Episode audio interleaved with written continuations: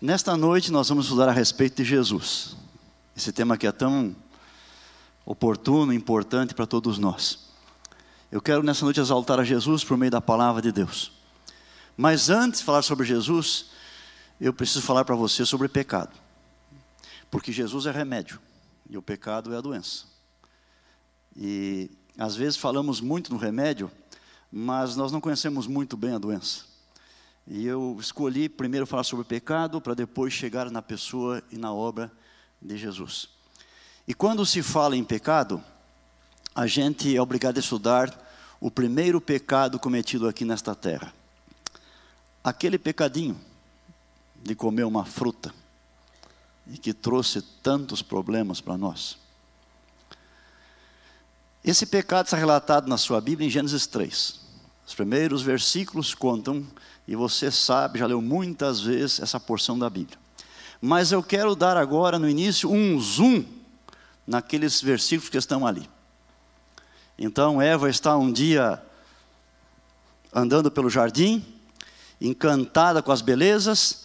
Naquele momento ela está sozinha e aquilo tudo era muito maravilhoso. Era um lugar fora de série.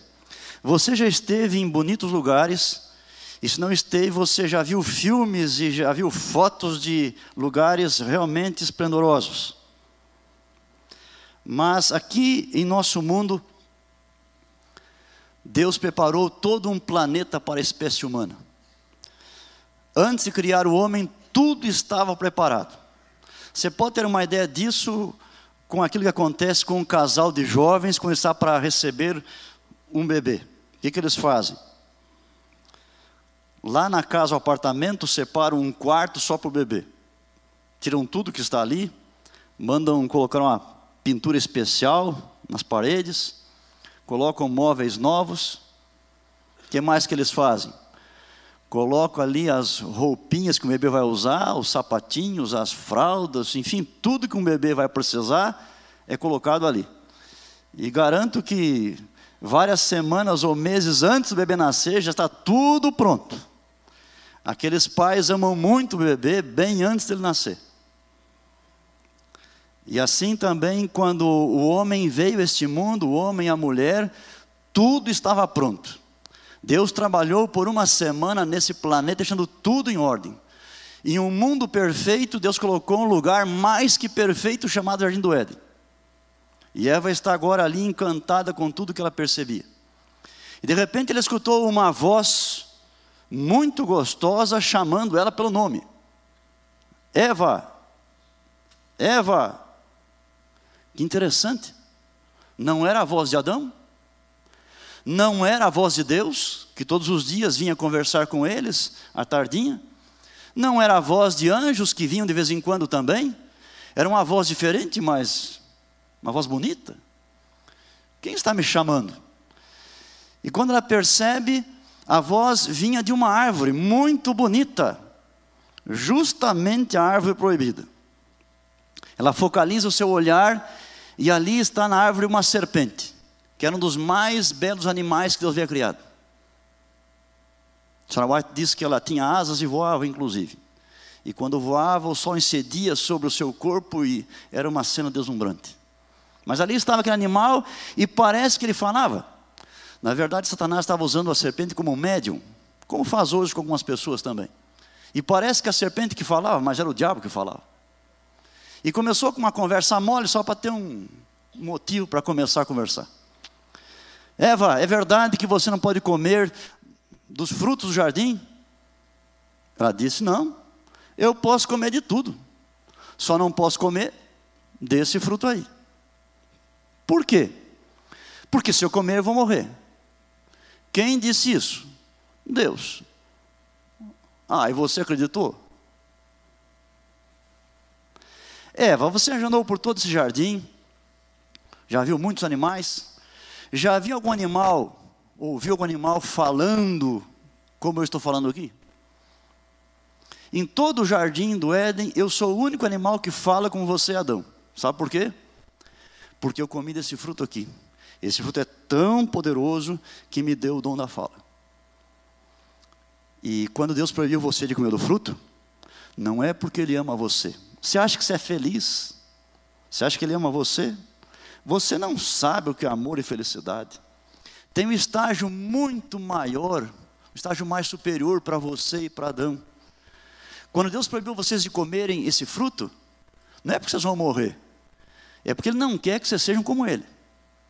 Veja, eu comi desse fruto, eu morri, eu estou aqui, ó. E vou comer de novo, vou te dar uma amostra grátis aqui, vou dar outra mordida aqui. Pegou o fruto, mordeu de novo. Veja, estou morrendo? Não, claro que não. Se você comer, você também não vai morrer. Você vai ser mais feliz. Você vai ser como Deus.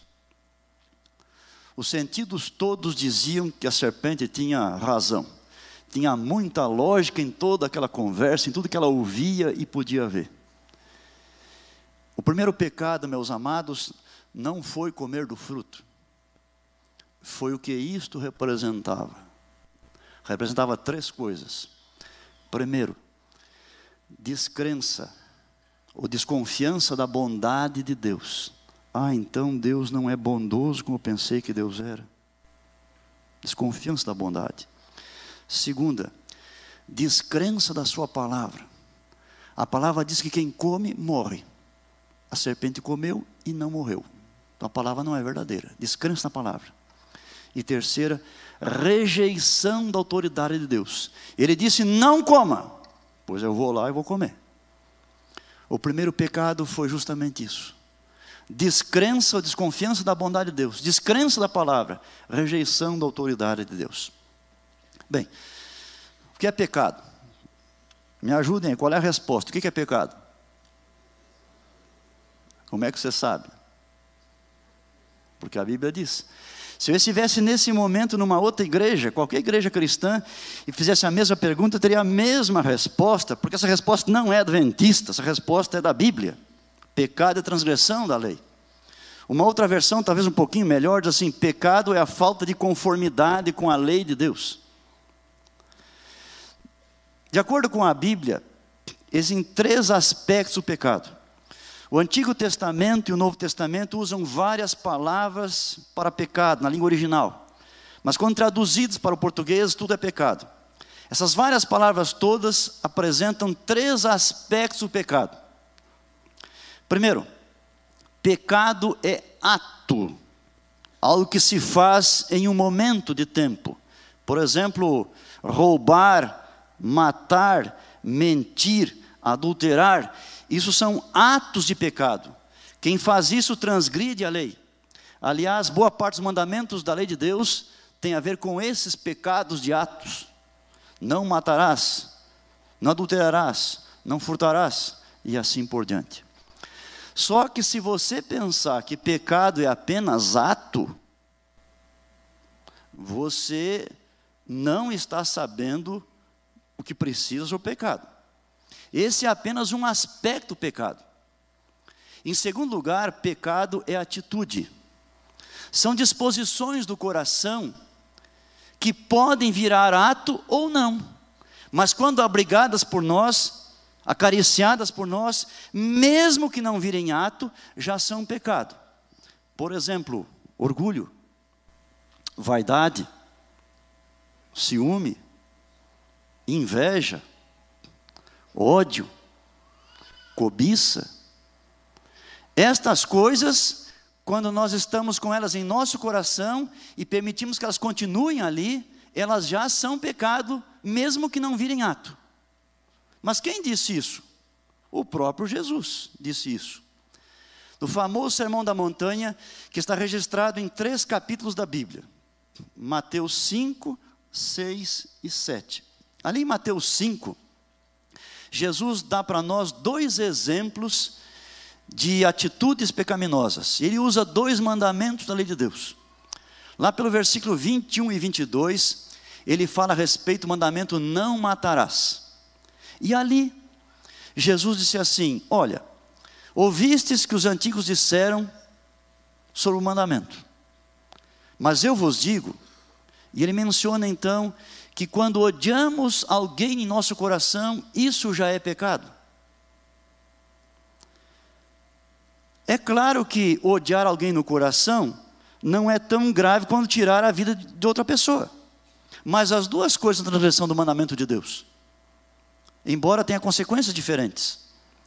Se eu tiro a vida de uma pessoa, eu desgracei a vida dela para sempre, afetei a mim profundamente e as pessoas e famílias envolvidas também. Agora, se eu só odeio a pessoa no meu coração, às vezes ninguém sabe, só eu que sei. E aí vale aquele ditado que diz assim: que guardar mágoa no coração contra alguém é como tomar veneno esperando que o outro morra. Só eu mesmo sou prejudicado. Mas veja, Jesus diz que quando eu odeio alguém no coração, isso já é transgressão do mandamento. E é muito comum entre nós dizermos que pecado não tem tamanho. A Bíblia não ensina isso. A Bíblia ensina que pecado tem tamanho, sim. Tem pecados pequenos, médios, grandes. Todo pecado é pecado. Todo pecado nos distancia de Deus. Mas os pecados têm tamanho, especialmente por causa das consequências que eles trazem para nós também. Então, se tem no Antigo Testamento, nas leis dadas por Deus, para o povo de Israel, por exemplo, algum tipo de pecado havia uma repreensão, algum tipo de pecado havia um açoite, outro pecado pagava uma multa, outro pecado a pessoa perdia uma parte do corpo, cortava uma mão, cortava o pé. Outro pecado, a pessoa era morta. E essas leis vieram de Deus e mostram que há gradação de pecado. E se você ler o livro Caminho a Cristo, você vai encontrar também essa mesma informação ali, dada pela senhora White. Mas Jesus em Mateus 5 dá um outro exemplo, mandamento não adulterarás. Os judeus achavam que adulterar era só ter intimidade física com alguém que não fosse o cônjuge. E Jesus diz: não. Mateus 5, 27 e 28. Se alguém olhar com intenção impura para o outro, cobiçosa no seu coração, isso também é transgressão do mandamento. Então, o pecado é a nível de coração. O pecado tem a ver com atitude também. E quando você toma texto da Bíblia que falam sobre pecado, você vai encontrar não apenas atos de pecado, mas atitudes também. Se você ler, por exemplo, Gálatas 5, 19 a 21, onde apresenta as obras da carne, ali estão vários atos de pecado e várias atitudes de pecado também. Portanto, meus amados, pecado primeiro é ato, em segundo lugar é atitude. Mas se você pensar que pecado é só isso, você está esquecendo a parte mais importante. Pecado é natureza. Nós não somos pecadores porque nós praticamos atos e atitudes de pecado. É ao contrário. Nós praticamos atos e atitudes porque nós somos pecadores. Nós já nascemos como pecadores. Quando Adão e Eva cometeram aquele primeiro pecado, desconfiando da bondade de Deus, descrendo de Sua palavra, rejeitando Sua autoridade, a natureza deles foi completamente transformada. Eles tinham duas coisas muito importantes que receberam Deus na criação. Uma delas foi aquele desejo, aquela vontade de estar pertinho de Deus, de ser amigo de Deus, ser íntimo de Deus. E a segunda, uma capacidade para prestar obediência. Quando eles pecaram, eles perderam essas duas coisas. Não queriam mais estar próximo de Deus, não queriam mais saber de Deus. E além disso, não tinham mais poder para ser obedientes a Deus. Deus podia ter pensado assim: bem, nós, eu e eles eram íntimos, éramos íntimos, estávamos juntinhos. Eles se afastaram, eu vou ficar aqui no meu canto esperando eles voltarem. Quando eles voltarem, eu vou ver o que eu faço. Se Deus tivesse pensado assim, e ficasse braço cruzado, estaria assim até hoje, porque eles nunca mais voltariam. Eles perderam qualquer interesse em Deus. E Deus sabia que o pecado causa isso. E por isso que a iniciativa foi de Deus. Foi Deus ao encontro deles. E disse: Adão, onde estás? Onde estás? Bem, é claro que Deus sabe que eles estão atrás daquela árvore ali. Deus sabe. Mas ele pergunta para que eles soubessem onde eles estavam, o que eles tinham feito, e a situação em que eles se encontravam. O pecado afetou profundamente a espécie humana. E a partir daí, o pecado passou a ser transmitido por hereditariedade. O pecado é como um vírus. Ele entrou em Adão, ele entrou em Eva, e agora ele passou para os seus filhos, para Caim, para Abel, para Sete, os outros muitos filhos e filhas que tiveram, e os netos e bisnetos, e veio vindo e chegou em você e chegou em mim também. E quando nós nascemos, nós já nascemos com o vírus do pecado, infectados pelo pecado. Eu quero ler com os irmãos agora alguns textos da palavra de Deus. O primeiro deles está em Tiago, logo depois de Hebreus, carta de Tiago, capítulo 1.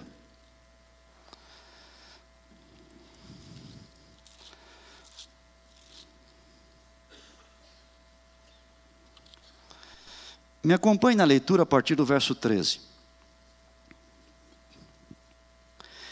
Ninguém, ao ser tentado, diga: sou tentado por Deus. Porque Deus não pode ser tentado pelo mal, e Ele mesmo a ninguém tenta. Agora preste atenção no verso que se segue. Ao contrário, cada um é tentado pela sua própria cobiça, quando esta o atrai e seduz. Então a cobiça, depois de haver concebido, dá à luz o pecado, e o pecado, uma vez consumado, gera a morte. Aqui não fala nesse texto que somos tentados por um demônio, por Satanás. Eu sei que outros textos falam, mas aqui não fala. Aqui fala que somos tentados por alguma coisa que tem dentro de nós, e algo interno que nos leva ao pecado. É a natureza pecaminosa com a qual nós, na verdade, nascemos. Davi, certa vez, quando falou sobre esse assunto, no Salmo 51, verso 5, disse assim: Em pecado me concebeu minha mãe. Não queria dizer com isso que ele nasceu como fruto de uma relação ilícita de sua mãe com algum outro homem que não fosse seu pai. Nada disso. O que Davi falou é verdade sobre mim e sobre você. Nós já nascemos em iniquidade, já nascemos, na verdade, como pessoas pecadoras. Esse vírus está em nós. Esse vírus, ele corrompe, degrada, enfraquece, escraviza. Cada parte nossa está infectada por ele. Nosso intelecto, nossas emoções, nossa vontade, nosso coração, todo o nosso ser é afetado pelo pecado. Agora, eu preciso, nesse momento, falar um pouquinho sobre Satanás. Senão, nós não vamos entender bem esse assunto aqui. Há duas ideias extremas e erradas sobre Satanás. Primeira, o diabo não existe. O diabo é uma figura imaginária para representar a maldade no mundo, mas não há uma pessoa chamada diabo e pessoas chamadas demônios. Não existe essas pessoas. É só imaginação humana. Esse é um extremo. E muita gente pelo mundo pensa assim. Segundo extremo, no qual muitos nós caímos, o diabo é outro Deus. Muito conhecimento, muito poder, muita sabedoria, só que usa tudo para o lado errado.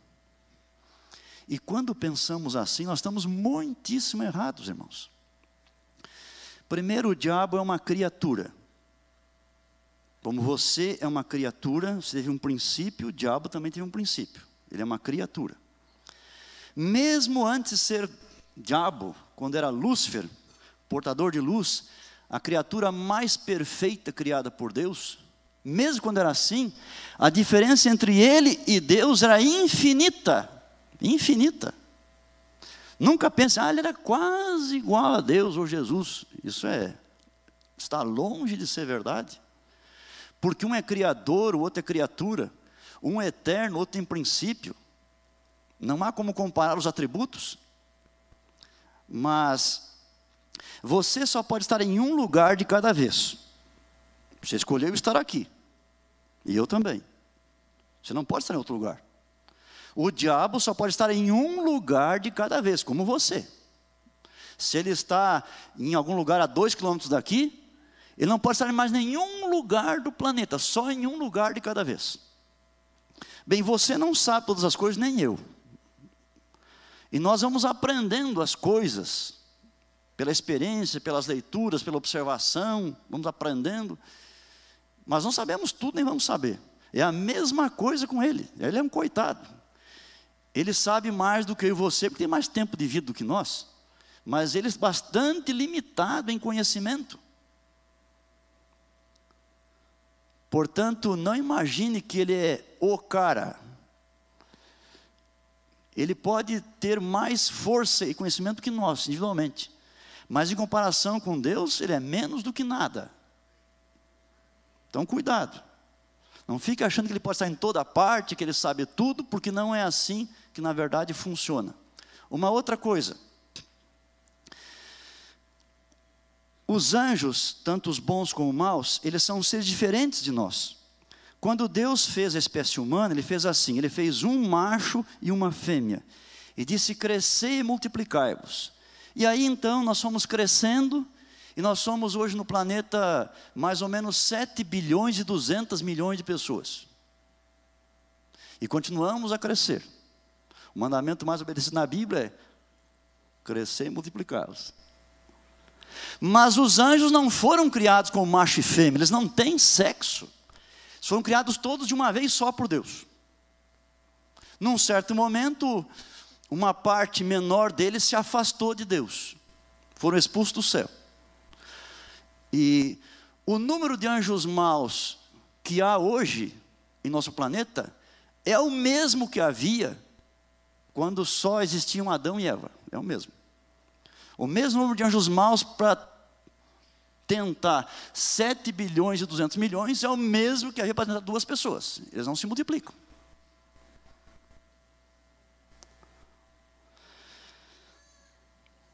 Bem, o que aconteceria se a história fosse diferente. Imagine que, assim que Adão e Eva pecaram, o diabo fosse expulso desse planeta, e seus demônios nunca mais pudessem vir para cá. Como seria a nossa vida hoje? É mais ou menos como é hoje. Porque eles foram embora, mas deixaram o que em nosso meio? O tal do vírus. Nós estamos infectados. Então a vida seria muito parecida com o que é hoje. Porque na verdade, irmãos, embora de vez em quando tenha, em algum caso, algum demônio perto da gente tentando, na maior parte das vezes, o nosso pecado vem não é porque tem um demônio perto tentando, é porque esse vírus interno está puxando nós para o lado errado. É por isso. E de vez em quando em nosso meio tem gente que comete, que a gente chama de graves pecados, e quando vamos conversar ou aconselhar, diz, ah, pastor, mas também o diabo tentou tanto, tanto. Eu digo assim, ele nem sabe o que está acontecendo. É. Às vezes o diabo nem sabe o que está acontecendo. O que levou você ao pecado não foi um demônio perto de você, foi esse vírus que infecta você, você nasceu com ele. Nossa semana sobre escolhas você não escolheu ser pecador. Você já nasceu assim. Você não teve essa opção. Agora, o pecado mais grave cometido até hoje foi aquele primeiro de Adão e Eva, aquele primeiro. Ninguém nunca cometeu um pecado que trouxesse tanta desgraça como aquele primeiro pecado. O apóstolo Paulo, em Romanos, ele descreve esse assunto do pecado e da salvação. Me acompanhe para verificar o que ele está dizendo sobre isso. Vamos começar com o capítulo 5. Romanos 5.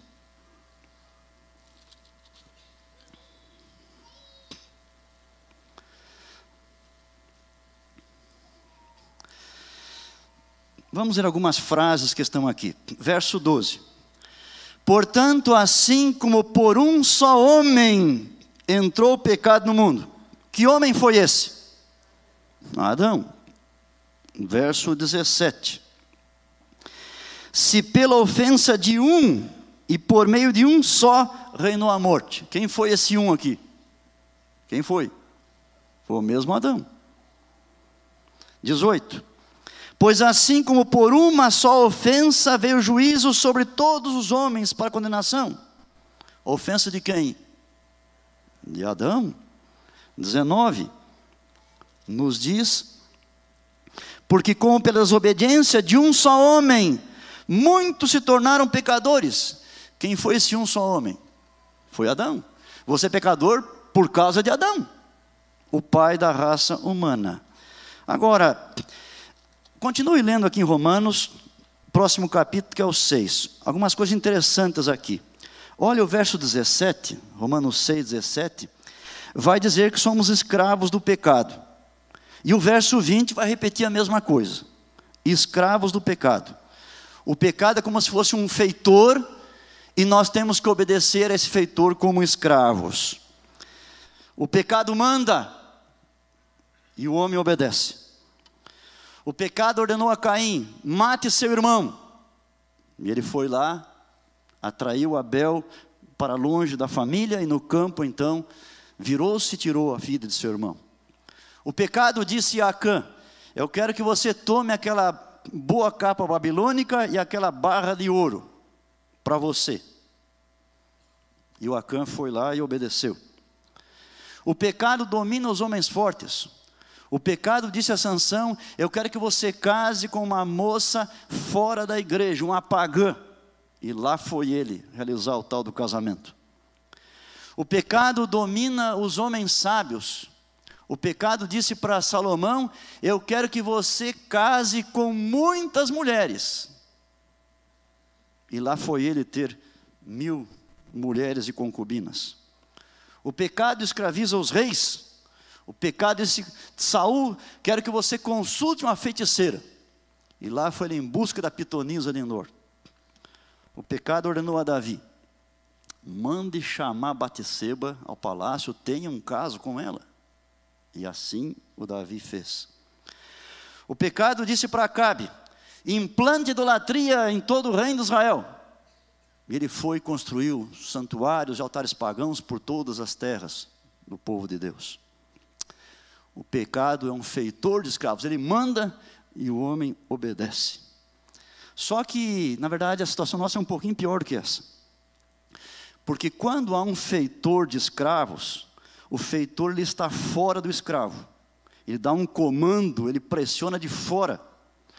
Mas o apóstolo Paulo, aqui nesta carta aos Romanos, vai dizer algo que é pior do que ser um feitor de escravos. Veja o que diz agora aqui, no capítulo 7. No verso 17, ele diz assim no final: O pecado que habita em mim. E no verso 20, ele vai repetir: o pecado que habita em mim. O pecado não está fora de nós, nos pressionando, ele está dentro de nós, ele habita em nós. O lugar dele é a nossa vida, é o nosso coração. E no capítulo 8, na sequência, veja o que ele está dizendo aqui. Romanos, capítulo 8,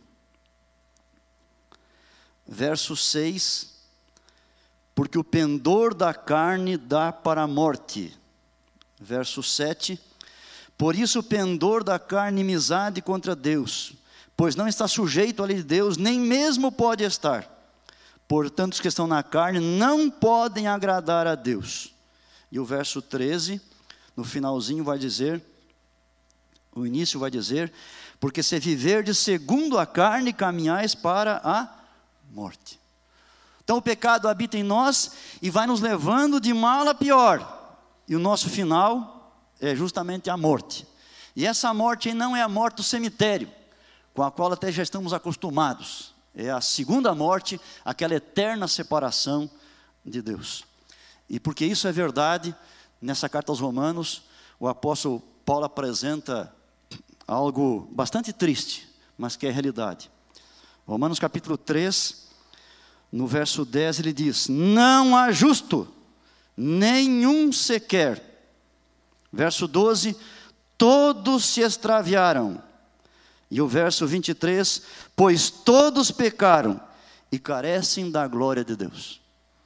E outro apóstolo, o apóstolo João, lá no finalzinho da Bíblia, na primeira carta, ele também escreveu sobre isso. E as palavras que registrou foram exatamente as seguintes: 1 João capítulo 1, verso 8.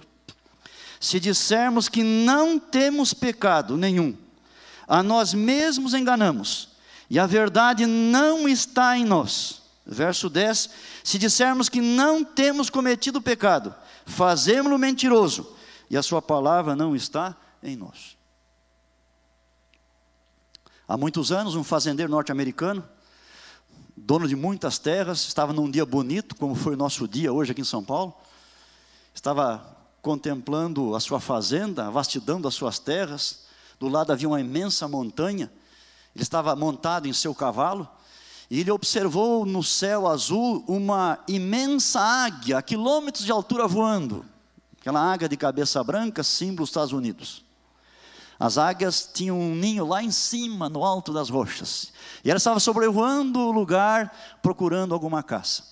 A águia tem uma cuidade visual muito grande, ela consegue enxergar muito mais longe do que nós. A quilômetros de distância, ela vê um pequeno objeto, um pequeno animalzinho que serve de presa. E lá de cima a águia viu alguma coisa. E ela então mergulhou em direção àquilo que ela estava vendo. E o fazendeiro observava. Ela chegou próximo à terra, esticou as suas garras, pegou alguma coisa, que não pôde ver bem o que era pela distância, e ela subiu. Subiu, voou, voou, voou. Lá em cima, de repente, ela fechou as asas e caiu por vários metros. De repente ela reagiu, bateu as asas de novo, conseguiu subir mais um pouco, tal, fechou as asas de novo, caiu mais um pouco, reagiu de novo, mas finalmente fechou as asas pela última vez e se espatifou no chão. Como você agora, o fazendeiro estava curioso. O que está acontecendo? Colocou a espor no cavalo e foi naquela direção e chegou a tempo de ver uma víbora se afastando daquela águia. Então ele percebeu. Aquela águia comia as víboras, serpentes do lugar, pegou a serpente, mas a serpente conseguiu dar uma picada na garra da águia. Poderoso veneno agora fez parte da águia. Aquela águia, ela fez o máximo que ela pôde para subir, para ir para as alturas, para o seu lar, para a sua casa lá em cima. Se empenhou o máximo que pôde. Mas dentro dela havia um veneno que agia poderosamente e a impediu. E ela veio então a perder a sua vida. Não é assim a nossa vida também? A gente quer ser mais puro, mais santo, mais obediente, mais parecido com Jesus. A gente quer subir e subir, mas dentro de nós há um vírus, há um veneno que faz um efeito poderoso e que nos puxa para baixo. E se não tivermos ajuda, nós vamos ter um fim a morte eterna. Essa é a primeira parte. Agora, depois de falar do pecado, a doença, nós temos o remédio. O remédio é Cristo. Tem muita gente por aí que se queixa de que há apenas dois caminhos de acordo com a palavra de Deus o caminho da vida, da morte, bênção, maldição, caminho estreito, caminho largo. E quando penso, mas que negócio chato é esse, só dois caminhos? Eu também acho que é muito chato. Porque tudo que nós temos para escolher na vida tem muita opção, né? Muita opção. Você quer comprar um vestido, um terno, uma gravata, uma saia, um sapato, um carro, um animalzinho de estimação quer comprar uma casa, um apartamento, quer uma escola para os seus filhos. Tudo que a gente quer hoje tem muitas opções, muitas. Agora, essa salvação é muito chato, tem só dois caminhos: caminho do bem e do mal. Eu digo para você que houve ocasião que não havia dois caminhos, só tinha um. Só tinha um. É isso que eu acabei de falar. O caminho aberto por nosso pai Adão. Só tinha esse caminho. Mas então, Deus em Cristo abriu um outro caminho. Um novo e vivo caminho. E em João capítulo 14, verso 6, Jesus diz: Eu sou o caminho. Ninguém vem ao Pai senão por mim. Ele não disse eu sou um caminho, eu sou o caminho. Cristo é o caminho. E nosso cenário é um hino que diz: Foi Jesus que abriu o caminho da luz. Nós temos dois caminhos hoje, porque Jesus abriu um novo caminho. Quando nós nascemos, nós não podemos escolher, nem nossos pais podem escolher o caminho. Nós já nascemos, todos nós, sem exceção, no caminho largo do pecado, do mal. E aí vamos crescendo, aprendendo as coisas, a inteligência vai despontando, aprendemos sobre Deus, e nesse caminho largo que estamos, tem uma plaquinha que diz: para cá, caminho da vida. Agora é uma encruzilhada. Eu posso escolher continuar no caminho que eu nasci, ou escolher passar para um outro caminho. Se eu escolho continuar no caminho largo do pecado, lá adiante tem outra encruzilhada, é outra chance na minha vida de passar para o caminho da vida.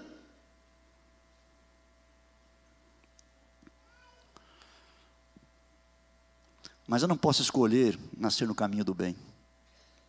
Eu e você nascemos no caminho do mal. Nós podemos depois escolher passar para o caminho da vida. E meus amados, Deus teve a iniciativa de salvar Adão e de salvar a nós também.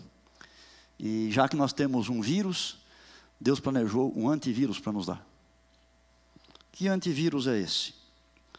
Tiago, capítulo 1,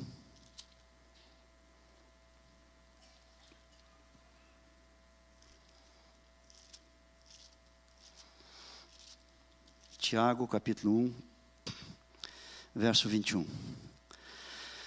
Portanto, despojando-vos de toda impureza e acúmulo de maldade, acolhei com mansidão a palavra em vós implantada, a qual é poderosa para salvar a vossa alma. Aqui está o antivírus que Deus providenciou para nós. Deus quer implantar em mim e você um antivírus, é a sua palavra. E por que a palavra é um antivírus? Porque ela tem um elemento especial. E esse elemento especial é Cristo.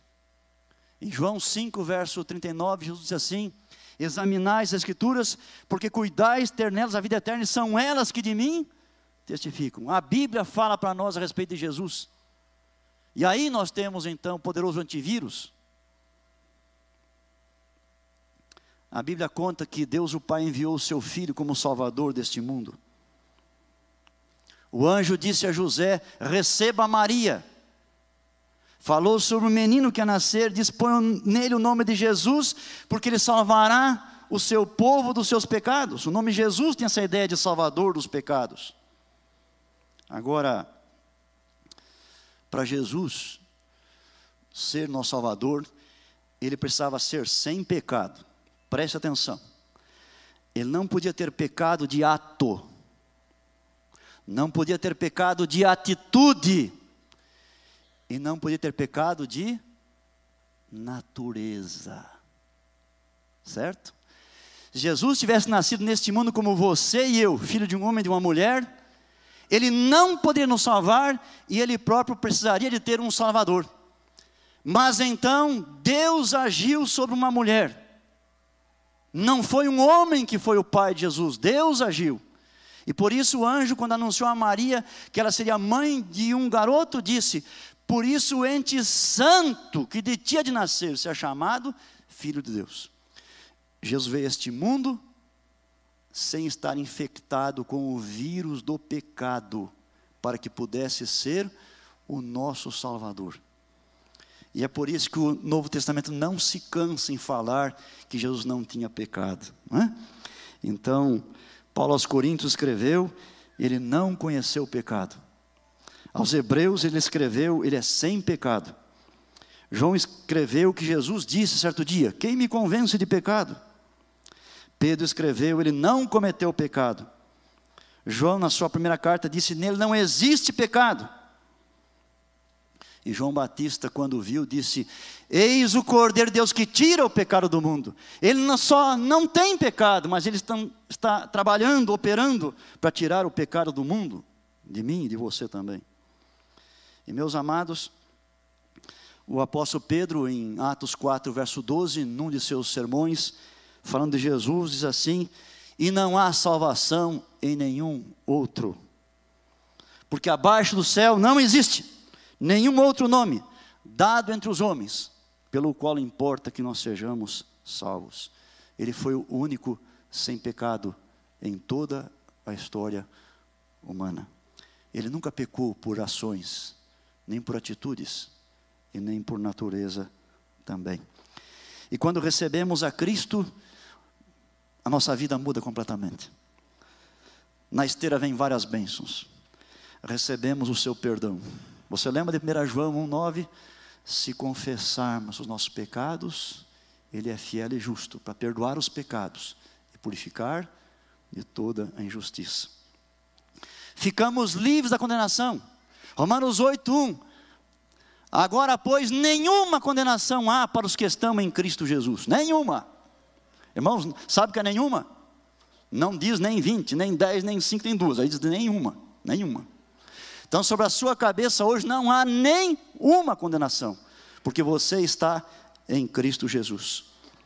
Além disso, recebemos o seu poder sobre nós. Quando recebemos a Cristo, naquele mesmo instante que dizemos sim a Jesus e o aceitamos como Salvador, o coração se abre, o Espírito Santo entra. O Espírito que estivera fora, batendo para entrar, usando muitos recursos, argumentos, pessoas, instrumentos, quando você diz sim a Jesus, ele entra em você. E não vem passar aí um feriadão, um fim de semana. Ele vem para ficar para sempre. Agora, poderosamente, eficazmente, ele opera, tirando de você tudo que não presta e desenvolvendo tudo aquilo que é bom. Mas nós também, irmãos, nos tornamos novas criaturas. Se alguém está em Cristo, é o quê? E as coisas velhas. E tudo se fez novo. E Colossenses 1, verso 3, ele diz: Nós passamos para um outro reino. Nós deixamos o reino das trevas e damos aquele passo na fronteira e entramos no reino do Filho do seu amor. Pronto.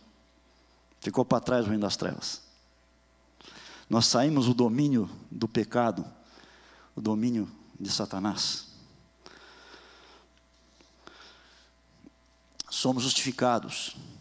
E Romanos 5, 1 diz: Justificados, pois, pela fé, temos o quê? Paz com Deus. E agora os nossos membros, que eram servos do pecado, se tornam servos da justiça. Antes da conversão, então, os meus pés me levaram para lugares onde era praticada a maldade, a impiedade, o pecado. Antes as minhas mãos faziam o que era mal, meus olhos demoravam em coisas ruins, minha boca falava mal, blasfemava de Deus, mentia para as pessoas, xingava os outros. Mas na hora que nos convertemos, esses membros também se convertem. Agora meus pés me levam para lugares bons, como este aqui onde nós vamos adorar a Deus, para lugares onde fazemos o bem para o semelhante, as mãos fazem o bem, a nossa língua, ela louva a Deus, abençoa o semelhante, nossos olhos se demoram no que é bom. É o que Paulo diz aos Romanos, quando fala que os nossos membros se tornam servos da justiça. Isso está em Romanos 6, verso 13 e 14. Irmãos, vejam essa Bíblia aqui, ó. Ela está na minha mão. Se eu soltar essa Bíblia, o que acontece com ela? O que, que acontece? Será? Eu não preciso fazer um teste. Por que essa Bíblia vai cair? Tem uma força que está puxando para baixo. Você não pode ver e não tem como apalpar, mas é só soltar que ela cai. Agora observe, essa Bíblia aqui está caindo? Está caindo? Não. Ela está subindo. Uma perguntinha para você. A força que puxava para baixo sumiu? Está aí, do mesmo jeito que ela está antes. E por que essa Bíblia está subindo? Uma outra força entrou em ação. É maior que a força que puxa para baixo. E essa Bíblia está subindo. Na verdade, essa Bíblia aqui é você. Você estava solto nesse mundo. Do jeito que você nasceu, você estava em queda livre, indo de mal a pior. Mas Jesus chegou e fez assim, ó, em você. E você está assim, ó. Aquela força ainda está com você, puxando você para baixo. Mas você não está indo para baixo, está indo para cima. Sabe qual é o segredo de ir para cima? É ficar na mão de quem? Na mão de Jesus. Se você confiar em Jesus, você vai sempre para cima. Mas se você sair da mão de Jesus, você vai logo cair. Meus amados, quando nós conhecemos o Evangelho e nos convertemos e fomos batizados, nós não perdemos natureza pecaminosa. nós não deixamos de ser pecadores. Certo? Essa força está puxando a gente para baixo. Só que uma outra força entrou em ação em nossa vida. Quando é que vamos deixar de ser pecadores? Quando? No dia da nossa glorificação, quando Cristo vier a segunda vez. Portanto, quando qualquer pessoa aí fora no mundo, na sua igreja, disser para você que você pode deixar de ser pecador em qualquer momento por aí, isso não é verdade. Você só vai deixar de ser pecador quando Cristo vier a segunda vez. Então o corpo vai ser glorificado. E aí Deus vai tirar aquele vírus e nunca mais você vai tê-lo. Até lá você precisa realmente de Jesus na sua vida, no seu coração. Você sabe que algumas pessoas têm doenças graves e precisam tomar remédio todos os dias. Talvez haja algumas aqui. E o médico diz assim: olha, você vai ter que tomar até morrer. Tem que tomar todos os dias, nunca deixe de tomar. A mesma coisa, irmãos, é com Cristo, Ele é o remédio. Mas você tem que tomar Ele todos os dias, todos os dias. Permanecer em Jesus, ficar realmente firme com Jesus. Assim, nós aprendemos hoje, ou recordamos o que é pecado. Mas aprendemos também que Deus tem um poderoso antivírus que nos ajuda hoje neste mundo mal e que um dia vai tirar esse vírus de nós. Mas, meus amigos, meus irmãos, você tem parentes, vizinhos, colegas e amigos que estão nesse mundo sem antivírus. Eles nem sabem que existe antivírus. Você tem vírus e tem antivírus. Eles têm vírus e não têm antivírus. Por que você não conta para eles que há um antivírus? Por que você não encaminha eles para receber o antivírus também? Assim, meus amados, nós podemos escolher ter um antivírus. Podemos escolher receber a palavra de Deus e a Jesus Cristo em nossa vida. Que essa seja a sua experiência. Que você escolha sempre estar na mão de Jesus. E aí você vai estar sempre subindo, sempre subindo até o dia da nossa glorificação. Deus abençoe.